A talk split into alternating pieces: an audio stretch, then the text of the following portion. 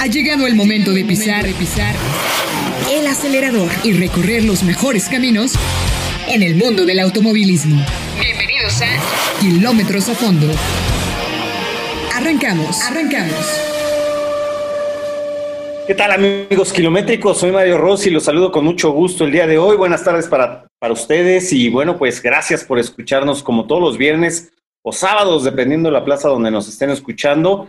Hoy en este programa tendremos mucha variedad, no solamente hablaremos de vehículos, también de estilo de vida, inclusive el tío Ponce nos hablará de cine, no a blanco y negro, ¿eh? no se imagina Charles Chaplin y demás, sino más bien una película por demás interesante, algo así como italiano, pero con minis. Ya nos dirá él de qué se trata. Antes de seguir con los temas, obviamente le tengo que dar la bienvenida a este equipo, el equipo de Kilómetro Fondo. Mi querido Ponce de León, ¿cómo estás? Te saludo. sí, amigos, bienvenidos, bienvenidos. Muy bien, gracias. Pues ya dispuesto para otra hora más de cotorreo aquí con toda la banda. Padrísimo. Vamos a ver si el Juaco se ha hecho un solito. ¿Cómo estás, mi querido Juaco? Bien, mi querido Mario, ¿cómo, qué gusto saludarlos, tocallito. Y bueno, pues vamos a ver cómo nos resulta este programa, porque va a estar por demás, como bien mencionas, entretenido, porque Eric Howe nos va a llevar por las nubes. Oye, ¿quién es Eric Howe? ¿Ya está aquí Eric Howe? A ver que se presente Eric Howe. ¿Cómo estás, Eric? Estoy aquí justo a tu izquierda. Porque a la derecha ni Dios Padre, ¿no? Dicen por ahí. O sea, no cierres los ojos, mi Rosy. Más vale. ¿Cómo estás, Eric? Nos vas, a, acompañar en el programa, no solo hablando de aviones, que eres nuestro experto en aviación, sino también en coches que también te gustan. Y bueno, pues estaremos muy atentos a tus comentarios. Antes de decirles las redes sociales, quiero agradecer también a la producción, a Federico Cánovas, que hace posible este programa, pero sobre todo darle las gracias a ustedes que nos hacen el favor de escucharnos cada semana con más de kilómetros a fondo. Ahora sí, mi querido Juaco, arráncate con las redes. Pues vámonos con el portal que es www.kmafondo.com. En Facebook nos encuentran como Kilómetro a Fondo, en YouTube, Instagram y Twitter como KM a Fondo. Oye, qué rápido lo dijiste, ni me diste chance. Bueno, Ponce ni siquiera agarró el lápiz, imagínate. No, pues es que el tocayo, el tocayo no agarra lápiz, el tocayo agarra un cincel para poder tomar nota. Oye, yo que apenas estaba leyendo la escaleta y ya acabaron. ¿Qué pasa? Acabamos así de rápido porque el señor Cánovas nos dijo, señores, pónganse las pilas, que le sube el agua al tinaco, pero excelentemente bien, como si tuvieran un hidrojet, para arrancar este programa de kilómetro fondo. Y así, nos vamos a esta sección. A todos nos gustaría conocer el futuro antes de que llegue.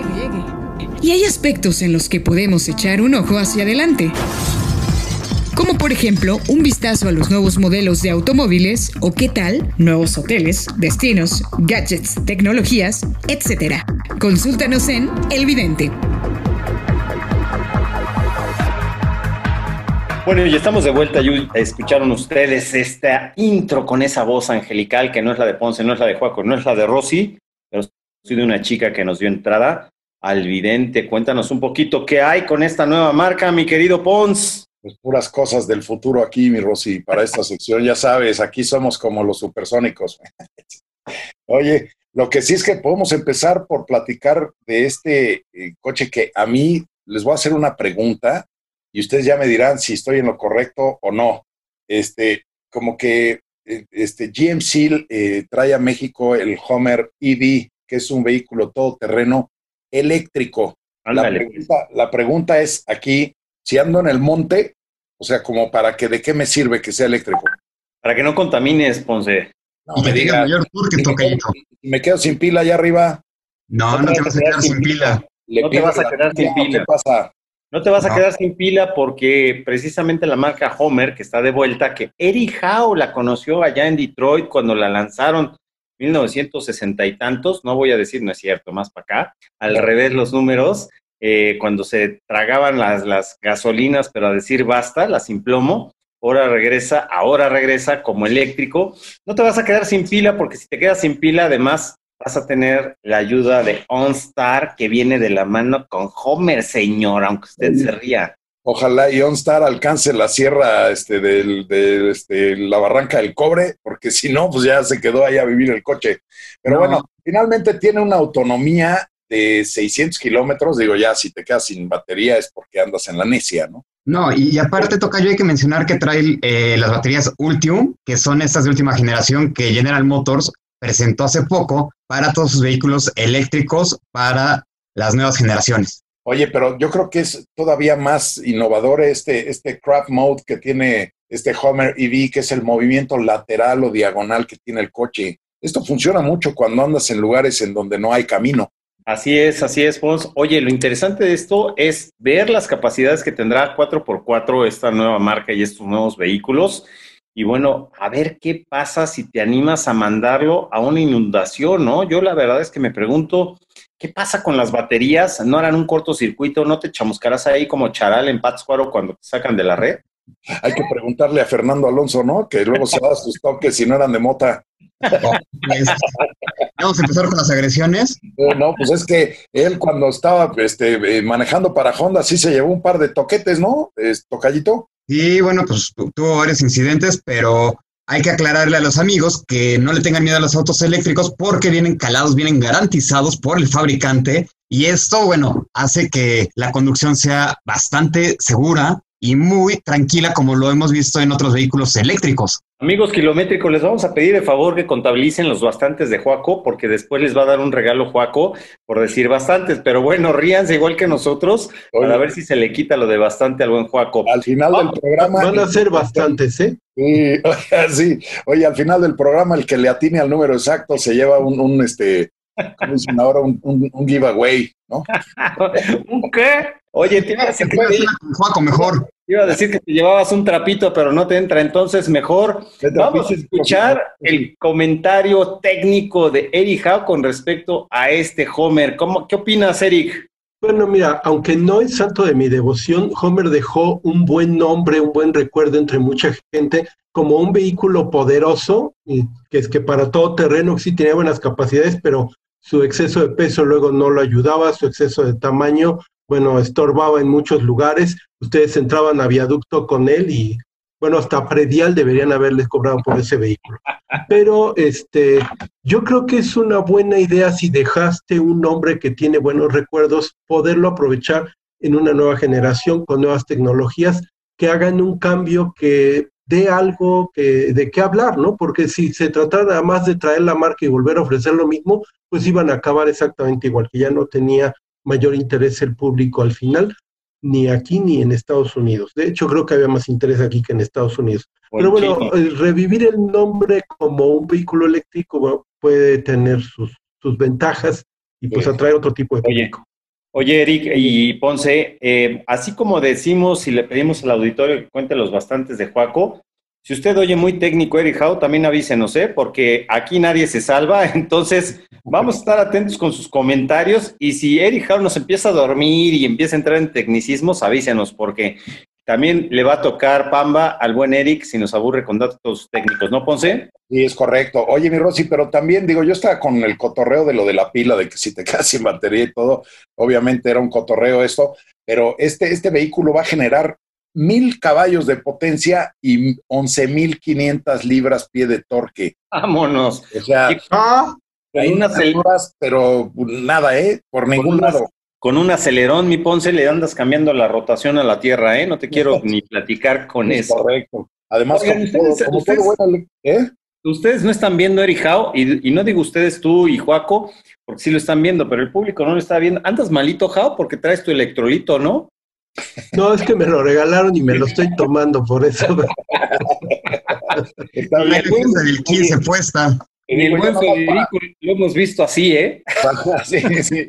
Oye, ya nada más para cerrar este, este GMC Homer EV, bueno, un motor por rueda, que es lo que este, trae todo buen eléctrico, ¿no? Sí, este, sí, Y digo, pues, la verdad es que es, es una, habrá que ver el precio de esto, ¿no? Bueno, dejamos a los americanos y nos vamos con los alemanes, Audi Q4 e-tron. Platícanos un poquito, Juaco. Pues bueno, a ti que te gustan tanto las plataformas, trae una plataforma MEU MBEB y llegará para el 2022. solito, échate un solito, es muy fácil, MEB.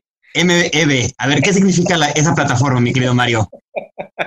Muy bien, es que saben que Juaco trae como la herencia a esta española de decir a la, a la B chica la V, que está bien pronunciada, pero el día de hoy pues tenemos una B alta, entonces por eso se confundió nuestro buen Juaco, pero sí es la plataforma MEB. Así es. Y bueno, pues vas, va a traer una batería de entre 77 kilowatts hora, que le va a dar una autonomía de 500 kilómetros, o la posibilidad de 100 kilowatts hora, que va a llegar hasta las 600, hasta los 600 kilómetros. Entonces, bueno, pues vamos a poder contar, contar con tracción trasera y una tracción total de hasta 550 kilómetros, dependiendo de cómo lo vayas a usted a configurar. Órale, oye, ¿y el recibo de la luz cómo llega? Barato, barato. Está muy bien. No, pues bueno, ya finalmente esto es parte de la ofensiva eléctrica que están estableciendo todas las marcas ya para entrarle todos de lleno al mercado verde, ¿o no es así?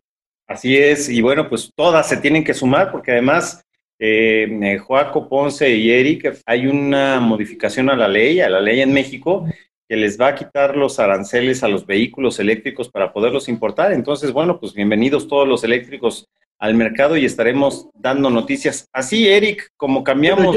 Yo, tengo dos comentarios de eso. A ver, Sí van a quitar los aranceles, pero ¿qué creen? No había aranceles en los vehículos eléctricos que llegan a México, porque esos no aplican en los países en donde tenemos firmado tratado de libre comercio, Estados Unidos, Europa, Japón. Entonces, ¿cuál arancel le van a quitar que no se estén haciendo gumercindos pues, ahí, con que van a bajar los precios? O sea, por favor. Una precisión y el, nada más. Y el otro, el otro comentario. Es que tienes toda la razón, pero hasta cierto punto, porque los que pueden llegar de China sí tenían aranceles.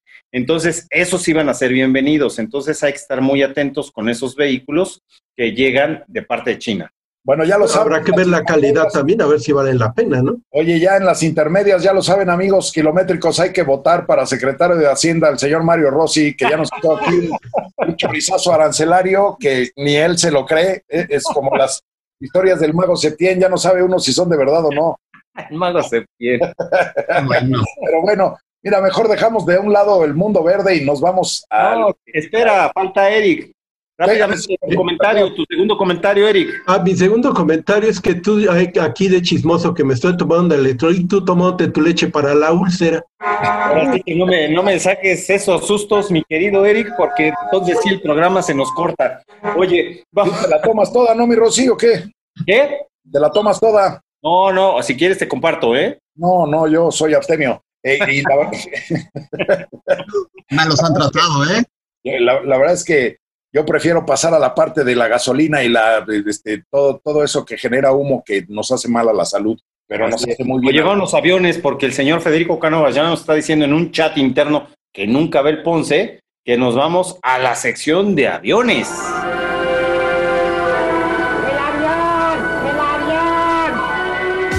De aviones a aviones. Y en nuestro caso, no todo es andar sobre ruedas. También nos encanta volar para asistir a los diferentes eventos del mundo del automovilismo. Y con ello, disfrutar de las experiencias que el grandioso mundo de la aviación tiene para ofrecernos. Por eso a continuación, te vamos a dar el avión. Pues como siempre, en estos programas ya, ya nos despegamos, vamos tan rápido que nos despegamos del suelo, ahora vamos volando y para eso de la volada, el que trae alas integradas ya, y no es un ángel, es el señor Eric Howe. ¿Qué nos platicas, mi Eric, de los aviones? ¿Cómo sabes que no soy un ángel? A lo mejor y sí. Ah, pues a lo mejor, porque digo, yo los únicos ángeles que conozco son caídos como el Rosy y el Juaco, güey. Oye, es, los de California, ¿no? ah, sí. Pero bueno, en fin, ¿qué nos puedes platicar del Boeing 747, Eric? Bueno, la vez pasada que estuve aquí con ustedes decía Mario que si platicábamos acerca de que el 747, el legendario Jumbo Jet, eh, va a terminar ya su producción próximamente y decía que cuál era la razón de esto. Bueno, es muy fácil, es por la eficiencia. Es un avión muy viejo, de hecho, eh, por si no conocen su historia, eh, comenzando los 60, el gobierno de Estados Unidos y la Fuerza Aérea hicieron un una solicitud a algunos fabricantes de aviones por un supertransporter que pudiera llevar tropas o suplementos o equipos o lo que fuera en gran cantidad, aprovechando una nueva tecnología de motores que se estaba desarrollando. Entonces hicieron la, la, presentación de esto, tanto Lockheed como Boeing como Douglas, y ganó la opción de Lockheed y se convirtió en el C5 Galaxy que conocemos ahora. Pero como ya se había hecho el desarrollo, a Boeing se le ocurrió transformar ese supercarguero del ejército en un avión de pasajeros comercial. Le propusieron la idea a Juan Tripp de Panam, que le gustó mucho la idea porque los costos por pasajero bajaban mucho comparado con todo lo, que se tenía hasta ese momento en el mercado y además iba a duplicar la capacidad de, de transportar pasajeros y carga contra un 707-300 intercontinental. Entonces le dieron luz verde, obviamente esto le costó a Boeing mucho dinero porque la planta que tenía ni siquiera cabía el avión, tenía que hacer una nueva planta, decidieron hacer una nueva en otro lugar, finalmente se decidieron por, eh, se decidieron, perdón, por Everett, al norte de Seattle, en donde hubo que construir un aeropuerto municipal, el gobierno les dio esa facilidad, les puso accesos carreteros, vías de ferrocarril y Boeing construyó la planta que todavía hoy es una de las plantas más grandes del mundo, sobre todo teniendo en cuenta que no puede haber columnas en medio porque pues, con los aviones ahí, si se ponen columnas ya no pasa. Entonces tiene que ser un área completamente despejada. Las mismas puertas del hangar son más grandes que un campo de fútbol, entonces con eso se pueden dar idea más o menos de cómo está esto. Bueno, para 68 salió el primer avión de la línea de producción, hizo sus vuelos de prueba y en enero de 70 hizo su primer vuelo comercial con Panam precisamente de Nueva York a Londres y fue eh, un avión que rompió con el molde que había en los viajes hasta ahora. Ese avión fue el que realmente abarató eh, los costos y permitió que mucha más gente tuviera acceso a viajar como lo hacemos hoy en día. Entonces fue un, realmente un hito, fue además un avión que se distinguía muy fácil desde cualquier parte por su tamaño, por su joroba, que de hecho el, motivo de la joroba es que... cuando era, cuando, cuando se diseñó el avión militar, se quería ocupar toda la parte de abajo para carga y el ala iba por encima, como una ATR, por ejemplo. Y eh, bueno, eh, Panam sugirió que la cabina se quedara arriba porque esos aviones se podían convertir en cargueros después y entonces se aprovechaba toda la cabina hasta el frente. Y de hecho los 747 cargueros que salen de fábrica, la nariz del avión se levanta y por ahí también puede entrar y salir contenedores de carga. Fue una de sus facilidades. A ver, Joaco. De hecho, eh, eh, era lo que te iba a preguntar, porque hay unos que entiendo que se llaman combi, que es, la mitad carga y la, otra mitad pasajeros, ¿no?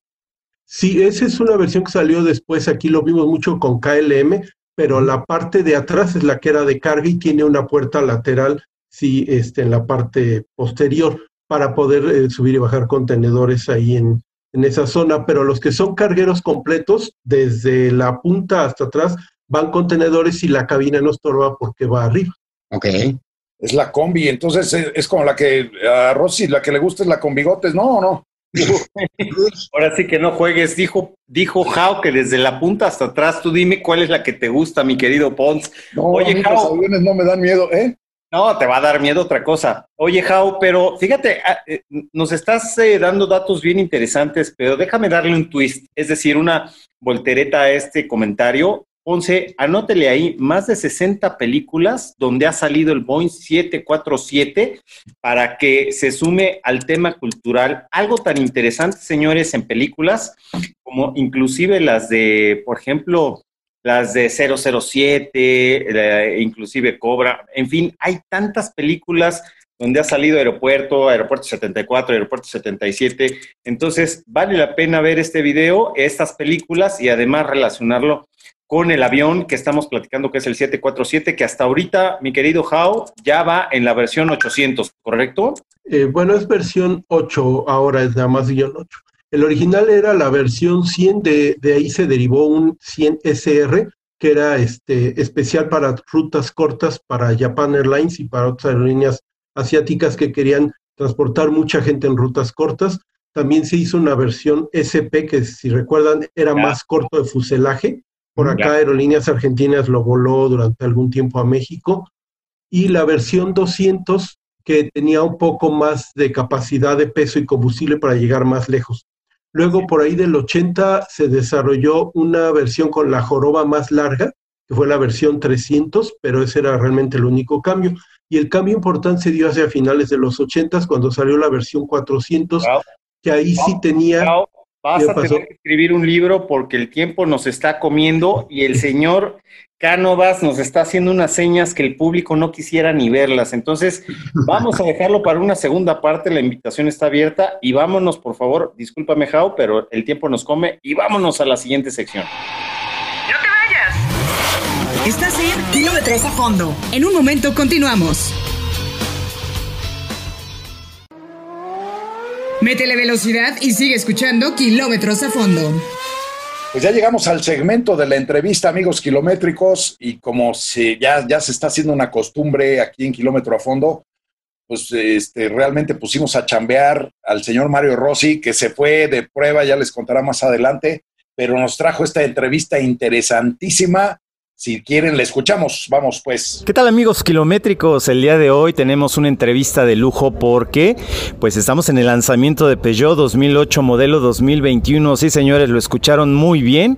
Un francés que llega al mercado mexicano con un equipamiento bueno y con una calidad europea que ya se las he platicado, pero el día de hoy tuve la oportunidad de manejarlo de Ciudad de México a Valle de Bravo y de vuelta.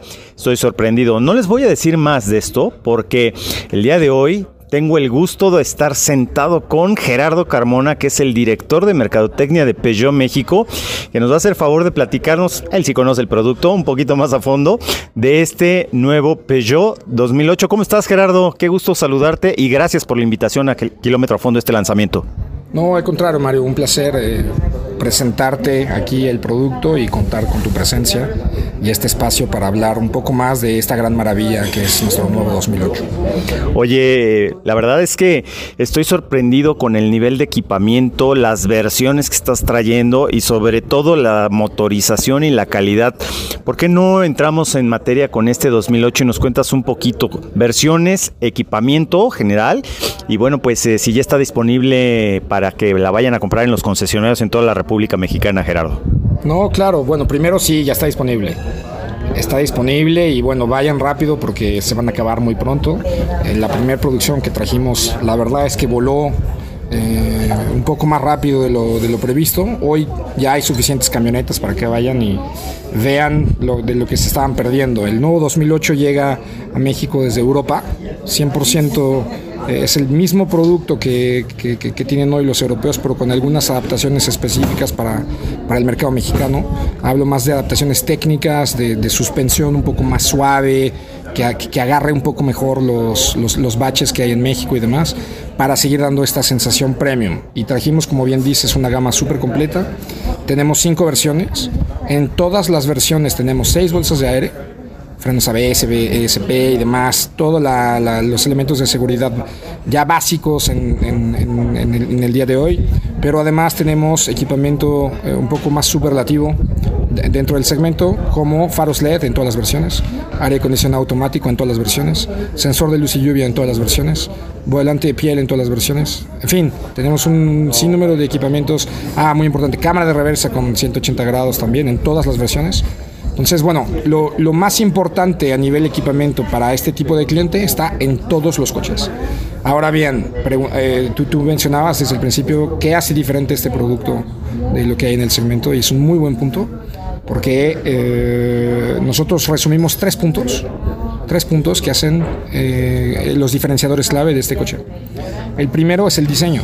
Como ya lo pudiste ver, ver un 2008 es rápidamente sabes que estás viendo algo diferente pero además gusta mucho porque tampoco hicimos un diseño muy loco, hicimos un diseño con muy buen gusto, que sí tiene superficies en la carrocería con ángulos muy marcados, un frente vertical bastante fuerte, pero el vehículo se ve deportivo, se ve esbelto, se ve dinámico y con un, diseño de faros muy bonito, calaveras en 3D LED, en fin. El diseño es por mucho uno de los pilares de diferenciación del coche. El segundo es la tecnología porque a partir de la versión Allure contamos con algo que denominamos iCockpit 3D, que, eh, bueno, pantalla en vez de, relojes en el panel de instrumentos ya no está nuevo, ¿ves? Lo tenemos en 3008, lo tenemos en varios otros vehículos. Acá nos volamos la barda y dijimos, oye, ¿cómo damos una mejor experiencia al cliente para que priorice la información en este tablero de instrumentos? Entonces le pusimos dos pantallas, una arriba de otra, pero la que va en primer plano es holográfica, es transparente y tiene un proyector escondido que te da toda la información y te, te da en esta sensación de 3D que no vas a tener en ningún otro coche del segmento o del mercado. Aquí sí hay una diferencia en tecnología e innovación gigante. Pero no nada más, le pusimos también pantalla de 10 pulgadas al centro, iluminación ambiental en 8 colores personalizable en el interior, en fin, miles de cosas para hacer la experiencia de tecnología muy innovadora y muy diferente en un 2008. Y por último, lo mencionaste también, el tema de motorizaciones, porque para, para que sea un Peugeot se tiene que manejar como un Peugeot. Es decir, se tiene que manejar como un vehículo eh, mejor que la competencia, pero como un vehículo premium. Entonces hemos puesto una puesta a punto del vehículo en suspensión, pero también un motor súper eficiente, motor turbo para las ciudades de México que están bastante altas y que no pierdan altura y torque. Y tenemos dos motores. El motor de las primeras cuatro versiones de Alura GT Line es un motor 1.2 turbo de 130 caballos de fuerza, pero con 230 Nm de torque, es un torque altísimo, y una caja de 6 velocidades. En la versión GT tenemos el mismo motor, pero sube de potencia a 155 caballos de fuerza, 240 Nm de torque y una transmisión de 8 velocidades que hace toda la diferencia porque aceleras en menos de 9 segundos en vez de un poco más de 10 y además tienes un mejor nivel de eficiencia de combustible en un coche más potente, entonces tienes lo mejor de los dos mundos. Oye Gerardo, además de estas versiones y de todo el equipamiento que nos acabas de mencionar, ¿por qué una persona se puede subir o se va a subir a un 2008? Convéncenos con los precios y sobre todo con la calidad y también háblanos un poco del servicio de Peugeot Cumple porque han innovado en este segmento ustedes con Peugeot Cumple. Sí, mira, bueno, son tres preguntas muy complejas cada una. Eh, el tema de la calidad del vehículo es un tema eh, crucial Tú lo, seguramente lo viste o lo sentiste a la hora de manejar, porque nosotros vemos dos niveles de calidad. El, el, nivel de calidad percibida, que es cuando tú tocas el coche, tocas los materiales, tocas el volante, tocas los asientos, que se perciba una calidad superior. Ahí creo que hicimos un excelente trabajo. Pero también la calidad real del vehículo, que solo lo puedes sentir cuando lo empiezas a manejar que no se filtre ruido en alta velocidad, que no se filtren vibraciones a la hora de pasar por baches, que el vehículo se sienta sólido. Y ahí creo que hicimos un trabajo todavía mejor. Porque ahí eh, la nueva plataforma y la puesta a punto del coche me parece que lo, hicimos de una forma excelente. El tema de precios, eh, también es un tema bastante complejo, porque a pesar del tipo de cambio hemos peleado mucho para tener un, un, precio de introducción, un precio de lanzamiento que te da un vehículo premium a un nivel de precio de, de, las marcas generalistas en este segmento. Entonces, nuestro vehículo Active empieza en 391.900, que es entre un 4 y 5% más que los competidores 2021 comparables. Pero bueno, tienes otro nivel de motor, otro nivel de terminados, otro nivel de equipamiento, porque nadie tiene faros LED en su versión de entrada, nadie tiene cámara de, de reversa o, o muy pocos cámaras de reversa en su versión de entrada. Entonces estamos muy confiados que este precio pues, como te decía antes, ¿no? las camionetas se han estado vendiendo mucho más de lo esperado y no, no, no, quiere decir que habría sido venderla, habría sido mejor venderla más cara. Yo creo que el precio es un precio muy atractivo para el nivel de producto que estamos vendiendo. Y mencionabas algo súper importante de Peugeot Cumple. Y esto ha sido todo un tema, todo un tema en el que hemos trabajado mucho desde hace varios años. A partir de este año hemos lanzado nuevos compromisos que son casi como un contrato con el cliente porque muchos clientes tienen miedo de apostar por una marca que no conocen, ¿no? Porque dicen, bueno, ¿y esta marca pero yo primero, que sepan, es una marca que la siguiente semana cumple 210 años. Así es. Es decir, es de las marcas más antiguas y que más tiempo llevan haciendo vehículos del mundo. Si no la conocen, pues los invito definitivamente a probarla, porque esa experiencia se traduce en, en calidad, en diseño, todos los elementos que ya mencionamos. Pero este contrato que hemos hecho, o esta, esta, esta parte de Peugeot Cumple, Peugeot Cumple es un programa que tiene un compromiso muy importante, que, se, que, que dice, si no estás satisfecho con el servicio postventa, no lo pagas. Es decir, no tengan miedo del servicio en la agencia, porque de todas formas, si no les gusta o no están satisfechos, es gratis. Entonces, no, no se preocupen por eso.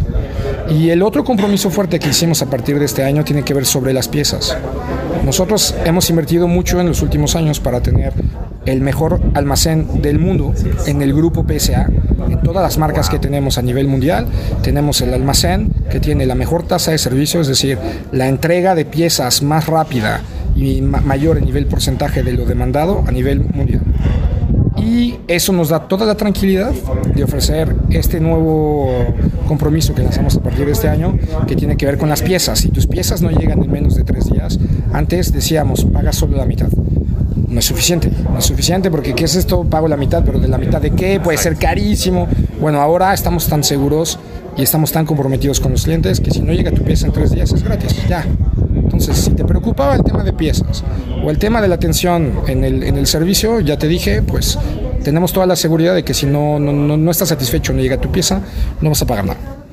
Gerardo Carmona, director de Mercadotecnia de Peugeot de México, muchas gracias por darnos esta información. Señores, no les digo, no le voy a hacer la pregunta de una pickup que se llama Landtrek, cuándo va a llegar, porque está en breve, y tampoco del 208, porque hoy nos estamos enfocando en Peugeot 2008. Hay que estar muy atentos con esta marca porque nos tiene sorpresas y está iniciando muy fuerte, bueno, está terminando este año muy fuerte con los lanzamientos y el siguiente no se va a detener.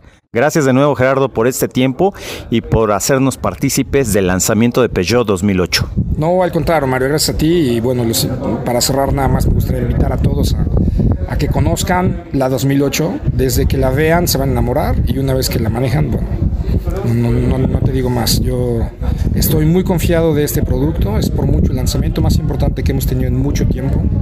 Y bueno, ojalá vayan pronto porque como dije, se están acabando muy rápido las camionetas. Felicidades Gerardo, felicidades para ti, para toda la firma Peugeot en México. Y bueno amigos, yo los invito a que se queden con nosotros porque tenemos más noticias de la industria automotriz y también del estilo de vida. Vamos y venimos aunque ustedes no quieran. Regresamos. Y bueno, kilométricos, este fue Gerardo Carmona, director de Mercadotecnia de Peugeot México. Y seguimos con Peugeot porque tuvo una alianza bastante interesante, otra vez bastante, sí, claro, porque es así. No, llevo nada más dos, tocallito, no me hagas tres. Ya dijiste dos ahorita. Ah, ¿verdad? Porque Peugeot estuvo haciendo sinergia con la Secretaría de Cultura que convoca a los artistas urbanos. ¿O no es así, Tocayo? Es así, es así. Son de esas iniciativas que debería de haber más, pero la realidad es que la gente cuando escucha la palabra cultura sale corriendo para el otro lado como si quemara o como si picara, este, como este, el alacrán y el burro, ¿no, mi Rosy? Así como en tu barrio, ¿no? no, pues a Tintán. Pero eh, la, la- la- la iniciativa que tuvo Peyó es muy buena de, de, este, de hacer esta sinergia con la Secretaría de Cultura, porque están convocando artistas urbanos este, eh, por medio de un, un programa que se llama Pe- Peugeot Urban Visions, que puede, este, se supone que es para incentivar las capacidades creativas. Lo que todavía no les han explicado es que los que tenemos capacidades creativas, pues luego no necesitamos que nos incentiven más que económicamente, ¿va? Pero bueno, la- lo padre de este programa es que se pondrán lugares públicos en las ciudades de Guadalajara, Monterrey y la Ciudad de México para que ellos este, eh, metan ahí sus obras y, bueno, obviamente hay algunos eh, conceptos que se deben de manejar, como este que se llama Onboarding the Future, o sea, desaburriendo el futuro, que está muy curioso el concepto, pero bueno, eh, visión brillante, emocionante y positiva del futuro, dice aquí en la escaleta, y obviamente tiene que traer elementos de, de la 2008, de la Peugeot, la SUV este, de Peugeot 2008. La verdad es que esta iniciativa, salvo la mejor opinión de ustedes, a mí se me hace un buen acierto por parte de la marca francesa para ellos en términos promocionales y obviamente también para todos los ciudadanos que somos de a pie, que pues siempre ver un muro intervenido en algún lugar de la ciudad este, es, es muy agradable, ¿no? Los muros planos no generan eh, mayor reacción y los muros que tienen imágenes, pues bueno, ya, ya, ese sería tema para otro programa también, ¿no?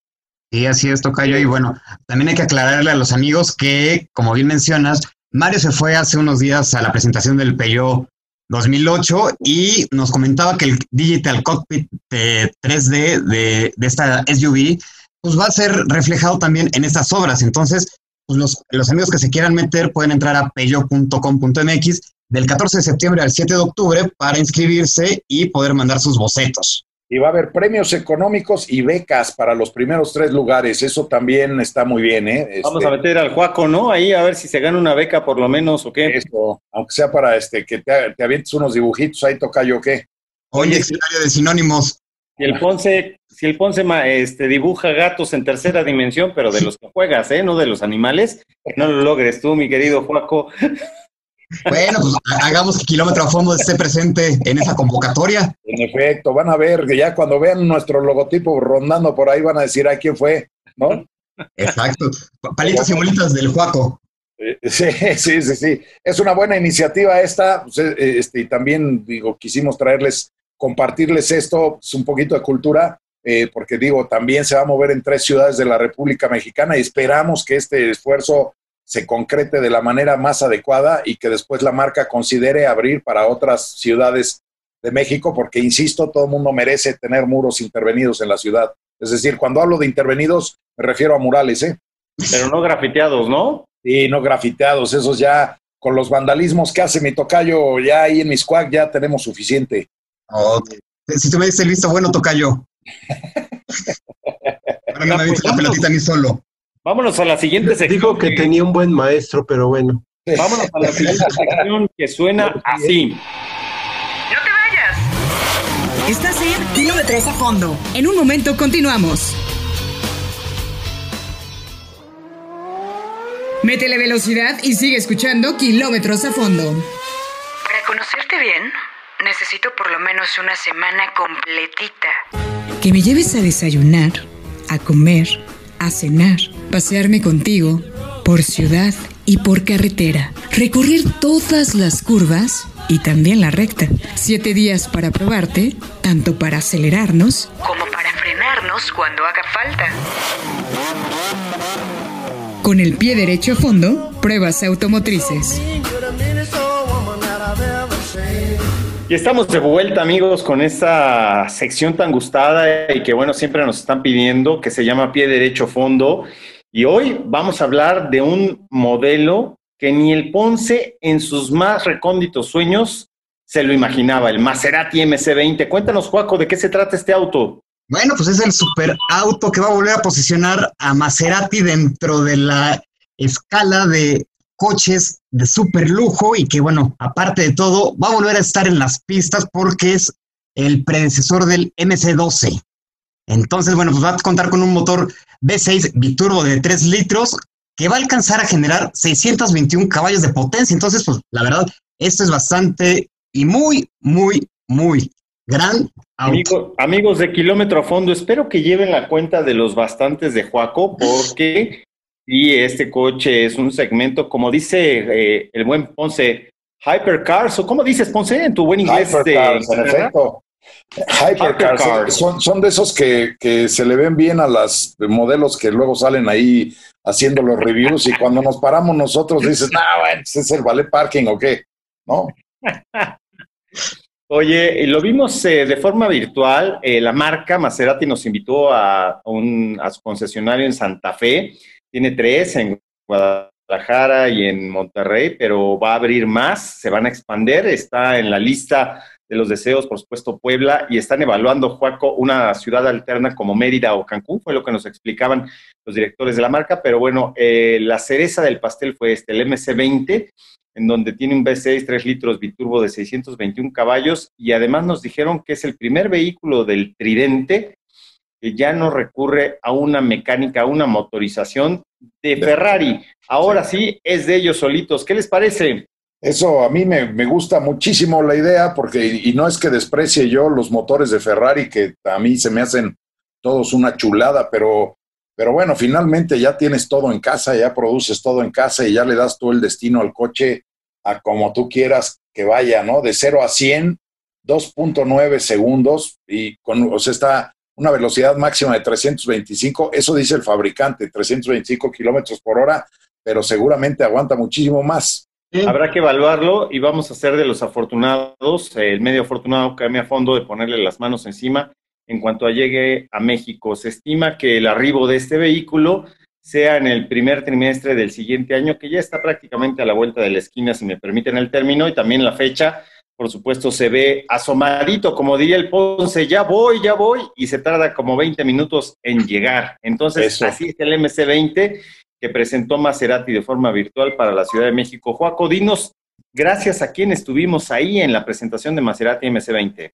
Pues hay que agradecerle a los amigos de Estrategia Blue que nos consideraron para poder ser uno de los pocos medios en la presentación que, como bien mencionas, eh, fue en Santa Fe, en la agencia, que les, recomendamos ampliamente que vayan a visitarla, porque sí hay muchísimas cosas muy interesantes, aparte de los eh, souvenirs que maneja la marca, pues pueden ver la configuración y cómo es el, el realizar un pedido de uno de estos vehículos. Aquí la Oye. sugerencia, Joaco, es que si Ponce va a la sucursal de Santa Fe y ve los cueros con los que se hacen los asientos, que no se vaya a bajar de la tarima porque en ese momento, entonces el distribuidor le va a ne- negar la entrada. Me juegas no. chueco, mi Rosy, me juegas chueco. Mejor decimos quiénes son las, este, lo- los rivales de este Maserati MC20. Pues estamos hablando del Audi R8, eh, el Porsche 911 Turbo, que digo, son eh, todos, todos entran en la misma categoría de hypercars. ¿Cuál es la particularidad desde mi punto muy particular de vista de este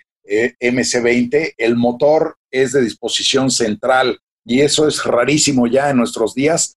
Este, ¿Qué quiere decir? Que no es, o sea, precisamente como su nombre lo indica, para nuestros amigos que no están muy, muy al corriente de lo que es este, un motor central, es, quiere decir que está precisamente al centro del auto. O sea, bueno, no precisamente al centro, pero no es tracción totalmente delantera, no, no está alineado al eje delantero, pues está ligeramente atrás. De cuando el Ponce se hace bolas y no puede decir que el reparto de pesos es 50-50 y el motor va en posición central para darle la mejor deportividad al vehículo. ¿Sí o no, Jao, que te estás riendo? Es correcto. Oh, pues es que se le lengó la traba, dale chance.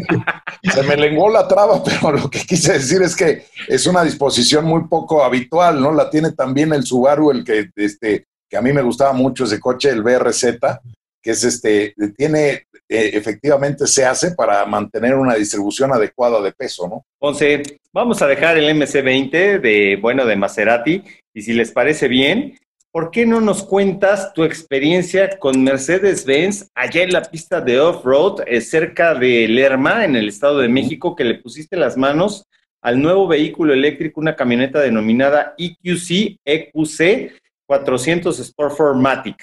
Oye, mejor no. Ah, ¿verdad? No, no es cierto. claro que sí, claro que ¿Tienes sí. acordeón, dilo. no, no es cierto. Tuve la oportunidad de estar en pista. Es, esa pista de off-road a mí me gusta mucho porque no es una pista muy grande, es una pista de pruebas eh, de tamaño, discreto, vamos a decir, modesto, pero tiene lo que, lo que se hace necesario para probar todos los coches. Es decir, eh, tiene pavimento liso, tiene pavimento rugoso, subidas, bajadas, y de ahí unas chicanitas que le preparan con los conos a uno. Pero el chiste de este EQ, EQC eh, de Mercedes-Benz es que es el, el primer eléctrico, eléctrico, eléctrico, totalmente eléctrico de la marca alemana. Es bastante eléctrico, ¿no? Y es bastante eléctrico. Yo no lo dije, yo no lo dije. Oye, bastante electricisísimo. Sí, no, lo que está padre, lo que está padre del coche es que los ingenieros de Mercedes, ahorita, ahorita contamos eh, un poquito de la parte técnica, pero primero ahí les va el feel de lo que es manejarlo. De- digo, eh, esta, esta información estuvo detenida precisamente hasta el día de hoy, al mediodía, entonces por eso este, la prueba yo la hice hace ya más de 10 días, pero la marca, pues, hay veces que, y no nada más esta, sino hay, hay veces que la marca eh, ejerce sobre la información una cosa que se llama embargo de la, de la información y no es, no es otra cosa más que piden que detengamos todos para que todos salgamos al mismo tiempo y la campaña se orqueste de otra manera, ¿no? Este, eh, este coche, la, la sensación de este coche, a mí lo que me llamó la atención es que los ingenieros de Mercedes-Benz pusieron especial atención en que, a pesar de que es un auto eléctrico, tiene algunos eh, este, sentires, vamos a decir así, de lo que es un coche de combustión interna. Es decir, siendo un auto eléctrico, pues no tiene velocidades. Eso es un motor eléctrico, es una sola velocidad y tan tan. Pero este EQC este 400 Sport, que es el que va a llegar primero aquí al mercado nacional, este, tiene una simulación de cambios. Es decir, tú vas acelerando y, y sientes como si la, la, transmisión viniera haciendo los cambios, ¿no? Y eso, eso es, se siente de verdad muy bien cuando vas manejando porque eh, no te das cuenta que estás sobre un eléctrico, ¿no? Usualmente la sensación del eléctrico, no sé si les ha sucedido a ustedes, es que lo prendes y empiezas a avanzar y como no oyes el motor y no sientes las revoluciones y no, no vibra, no nada, pues sientes así como que algo se durmió, ¿no? Y en este caso, este, sí hicieron esto los ingenieros y nos explicaron que lo hicieron totalmente a propósito, ¿no? Entonces, este es un coche que al exterior es una, una SUV, este, tiene una caída muy peculiar en el tercio trasero del techo, este, una, una figura más como de coupé, eh, y a mí me gustó, a mí me gustó muchísimo. Y este, sí les puedo decir que tiene, este, entre otras 10 mil cosas, rines de aluminio de 19 pulgadas, un, este, la llave de acceso es este, keyless, puedes abrir la puerta sin la llave, el techo corredizo, este, los multibeam eh, LEDs en los faros frontales que para no deslumbrar al coche que viene en sentido contrario, este, y hay, de, de, aluminio que también son antiderrapantes, tiene un montón de, de cosas que son muy buenas, ¿no? José, sé que la clave Morse y las señales de Federico Cánovas se te dificultan, pero prácticamente ya tenemos que cortar esta sección. Tendrá y nos da para mucho más este vehículo de Mercedes-Benz. Te propongo lo siguiente, ¿por qué no lo dejamos pendiente con las características dinámicas que tú lo sentiste en pista y nos lo platicas para el siguiente programa? Y así damos paso a nuestra siguiente sección, no sin antes mencionarles a nuestros amigos que nos pueden ver en el portal www.kmafondo.com, en Facebook Kilómetro Fondo, en YouTube KM a Fondo, Instagram y Twitter KM a Fondo. Los podcasts en Spotify, Google y en Apple están listos y por supuesto los miércoles de 2 a 3 de la tarde. También nos encuentran en Facebook Live con más información. ¿Qué te parece, Ponce? Vamos a la siguiente sección, ¿sale? Bueno, pues ustedes se lo pierden. Uy, el sentido. no, no es cierto. No, es que te esperas tanto y la seña que sigue ya nos toca a todos. Órale, pues. Vamos a la siguiente sección. Métele velocidad y sigue escuchando kilómetros a fondo. Pues bueno, ya estamos en esta, en este segmentito corto, corto, pero muy interesante. Este, y corto, corto, le queda re bien al Rossi y al Tocayito también, que es chiquitito, chiquitito. Ay, el reparte no le cabe. No, chiquitito de edad, yo digo. La verdad, bueno, aquí les vamos a hablar en esta sección, vamos a platicar un poquito de lo, todos los coches que ha utilizado el ya famoso y tan llevado y traído agente 007 James Bond. ¿Qué les parece? Bien, a ver, fíjate, porque el señor Erijao es fanático del último James Bond. Yo me acuerdo cuando salió, bueno, derramaba miel en el buen sentido de la palabra. No vayan a confundirse con el señor Jao, ¿eh? Oye, pero espérate, ese, ese, último, ese, último James Bond, en vez de espía, parece carnicero. ese debía, debía haber sido el de la KGB, no James Bond. Es correcto. A mí se me hace que, el, el, James Bond más, más este, vamos a decir, más emblemático pues es Sean Connery, ¿no? ¿Qué dices, Ponce? Ay, era alto, fuerte, inglés. Uf. No, bueno, claro. Ah, no es cierto, es escocés. Este, Sean Connery es escocés. pero yo creo que es el que mejor le quedaba el papel. Y bueno, este personaje nació de la, de la imaginación de este novelista eh, Ian Fleming, allá por el año 1953, y al principio nada más utilizaba Aston Martin por muchas películas, muchas entregas, pues el DB5 en Goldfinger de 1974, 64, perdón, con Sean Connery, como lo, lo platicábamos. Ya después incluso apareció en cinco películas más el Aston Martin, entre ellas El Casino Royale, eh, Skyfall, Quantum, Quantum of Solace, ajá, eh, Spectre. Así es. Spectre, que es la que grabaron aquí en México. Así es. Y después un Lotus Spirit, Oye, este el Lotus que me amó. No es Spirit de Chrysler, es Lotus Spirit. Siempre se equivoca el Juaco en la escaleta. Yo no, también. No, no, no. No, ya es la costumbre, Tocayito. Te estoy cabuleando, ¿cómo crees? Oye, además ese Lotus es cuando sale del mar con una belleza ahí en traje de baño blanco. Qué barbaridad, si pueden vean esa película, no se enfoquen en el Lotus Spirit, eh, sí. enfóquense en la, precisamente en una de las chicas Bond que sale en la playa. Además, mi querido Pons, hay que decir que Gold Eye 1995 con Pierre Brosnan, y bueno, pues ahí se da también la era, la época de BMW, ¿no? Es correcto, ahí empieza la, la, época, porque también cambia este, con, con Brosnan, este, ya es otro James Bond, también le quedó muy bien el papel a Brosnan, porque digo, él, él, nada más él destruye la mitad de Praga subido en un tanque y ni siquiera ni suda ni se despeina, ¿no? Sí, bueno. ni, ni se polva. Y él este, empezó con esta era, efectivamente, con el Z3 en GoldenEye, el, el 750 y él en Tomorrow Never, Never Dies. Ay, güey, mira nada más. mira nada más, este, qué bonito. Y al, final, y al final el Z8, en el mundo no basta.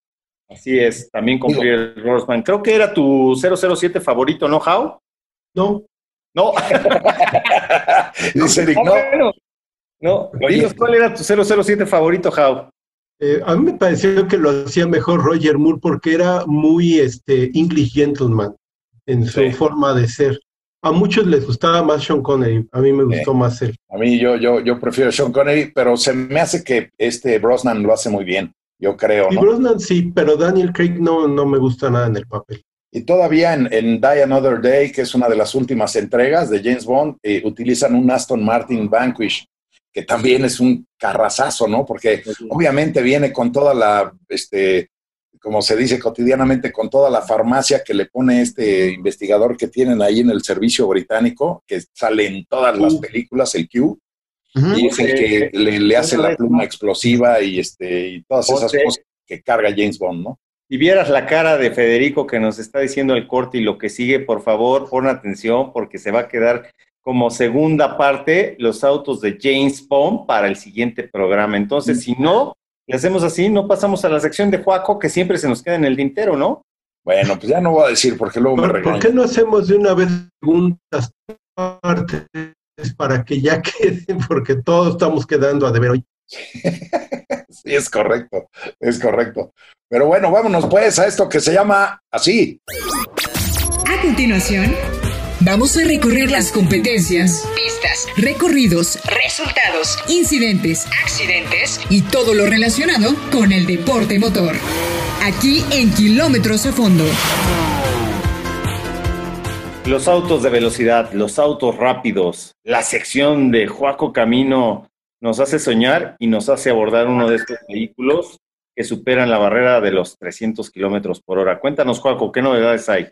Pues bueno, pues este fin de semana se van a correr las 24 horas de Le Mans en su edición 66. Entonces, pues para que los amigos kilométricos entiendan un poquito mejor de cómo se lleva esta joya de la triple corona, que es un- una carrera impresionante, donde tenemos hasta cuatro categorías en donde disputan pues, durante 24 horas eh, el poder vencer al- a la pista, porque aquí no compites contra tus rivales, no compites contra otros coches, compites contra la misma pista de la Sarte. Callito, Oigo, ¿tú, tú dirías que esta carrera es impresionante? es bastante, bastante impresionante, Tocayo. Oye, 59 autos inscritos para esta edición y esto obviamente es en, Francia. Originalmente esta es la que arrancaba con los pilotos debajo del auto, ¿no? O sea, no, no debajo abajo del coche, sino eh, eh, este, del otro lado de la pista y de una, dos, tres, se echaban todo- todos a correr, se subían al coche y arrancaban, ¿no? Correcto, Tocayito. Muy buenos datos porque, como bien menciona el Tocayo, en un inicio y, por, y en cuanto a cuestión de vistosidad en la carrera, pues los pilotos tenían que salir corriendo, encender el coche. Por eso es que los Porsche tienen el encendido del lado izquierdo para hacerlo más fácil y más práctico al momento de ingresar al vehículo y arrancarlo. Oye, aquí también hay que hacerle la aclaración a nuestros amigos. Este, no, no, no gana el que llega antes a las, o sea, el que cumple antes. eh, digo, obviamente arrancan con segundos de diferencia, pero no gana el que llega a las 24 horas, perdón, sí, no, más bien el que recorre más distancia, no más vueltas. Exacto. Y hay que decir que esta carrera, pues, bueno, el recorrido al, a las diferentes pistas y los diferentes caminos que marcan este, este, ¿cómo decirlo?, el, el autódromo de Le Mans, son casi 13 kilómetros, que es el segundo más largo de todo el mundo después de Nürburgring. Oye, y lo que sí puede ser también es que al Rossi se le va a llenar la boca con todos estos datos. Compite Memo Rojas, Roberto González y Memo Herdes, eh, el que le dicen el gusano también, ¿no? Ahora sí que no juegues y ese sí se le metió rápido en la cola, ¿no? Porque iba hasta atrás. No, no, no, yo siempre me formo con tiempo para no andar apretujándome con la gente. Pero sí, lo que sí es cierto es que compite Memo Rojas y Roberto González, eso es correcto, ¿no, Oye, Tocayo? Pero de Paco Gerte, ¿no? ¿O no? No, No se queden callados, es una pregunta. rico, ¿no? no, yo, yo, yo no levanto las manitas. Levanta las manos, Juaco, porque lo va a recibir. Oigan, la parrilla pues estaba organizada por categorías, lanzar, se permite hacer arreglos y si se sigue haciendo así, el warm-up, como dice aquí el Juaco, para afinar los últimos detalles. Entonces, señores, ahí está lo que es las 24 horas de Le Mans, una carrera mítica por excelencia Y bueno, pues con esto, mi querido Juaco, si no tienes otro comentario, damos por terminada nuestra sección de deporte motor. Así es, y estén atentos a, las redes sociales de Kilómetro a Fondo porque les vamos a estar dando seguimiento a esta mítica competencia. Eso, entonces, ¿le ¿qué? No, no, dale, dale a las redes, Ponce. Ah, que les iba a decir, les recordamos nuestras redes sociales, no dejen de visitarnos en nuestro portal www.kmafondo.com, Facebook Kilómetro a Fondo, en YouTube, Instagram y Twitter, arroba KM a Fondo. Ahí es en donde estamos los kilométricos y ya saben que con la firme promesa de que no se olvidan de nosotros aunque quieran, mi Rosy. Así es, mi Ponce, y llegamos al final de nuestro programa, un programa más. Muchas gracias por la confianza eh, depositada de Federico Cánovas y todo el equipo de RR. Y bueno, pues, Juaco Camino, nos escuchamos dentro de ocho días. Así es, amigos, un fuerte abrazo y nos estamos viendo, leyendo y escuchando. Erijao, muchas gracias, aunque casi no participaste, ¿eh? Este, no, gracias a ustedes, amigos kilométricos, pero estaremos en contacto muy pronto para seguir platicando todo lo que se quedó en el tintero. Once, ¿cuántos basta, cuántos bastantes tuvo Juaco? que según yo, la, cuenta extraoficial fueron como 16 mil. vamos a ver quién, vamos a ver quién se acerca más y ya saben, de que le conseguimos un regalo, le conseguimos, y si no, les mandamos al Juaco y tanto. Lo van a productor y bueno, pues nuestro amigo y director comercial de RR, muchas gracias por hacer posible con más información de la industria automotriz, del deporte motor y del estilo de vida. Quédense con nosotros con Kilómetro a Fondo en las redes que ya dijo Ponce y nos vemos. Pásenla bien. Por hoy ha sido todo. Por hoy ha sido todo. Síguenos escuchando en la siguiente emisión de Kilómetros a Fondo.